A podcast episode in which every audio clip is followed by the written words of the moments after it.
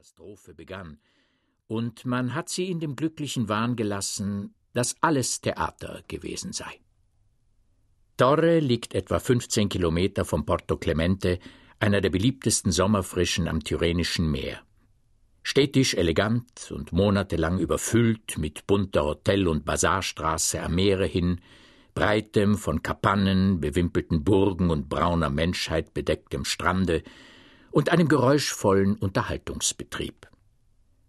Da der Strand, begleitet vom Piniengehölz, auf das aus geringer Entfernung die Berge herniederblicken, diese ganze Küste entlang seine wohnlich feinsandige Geräumigkeit behält, ist es kein Wunder, dass etwas weiterhin stillere Konkurrenz sich schon zeitig aufgetan hat.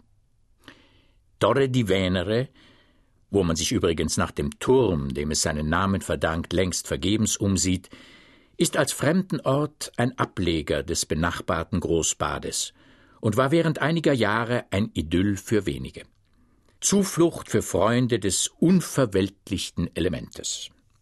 Wie es aber mit solchen Plätzen zu gehen pflegt, so hat sich der Friede längst eine Strecke weiter begeben müssen, der Küste entlang nach Marina Petriera und Gott weiß wohin.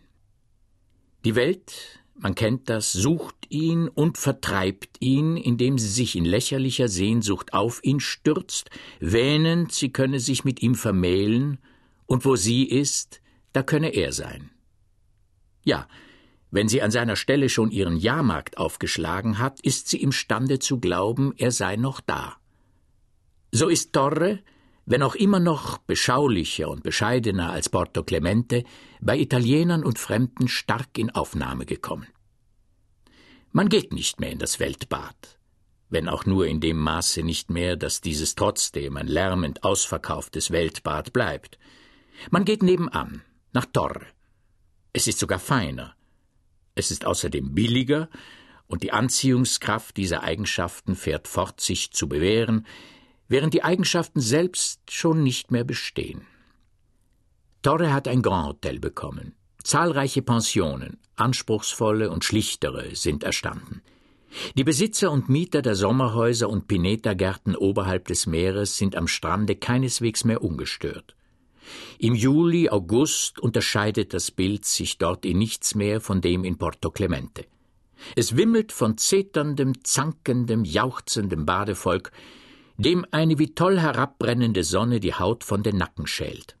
Flachbodige, grell bemalte Boote, von Kindern bemannt, deren tönende Vornamen, ausgestoßen von Ausschau haltenden Müttern, in heiserer Besorgnis die Lüfte erfüllen, schaukeln auf der blitzenden Bläue, und über die Gliedmaßen der Lagernden tretend bieten die Verkäufer von Austern, Getränken, Blumen, Korallenschmuck und Cornetti al Burro, auch sie mit der belegten offenen Stimme des Südens, ihre Ware an.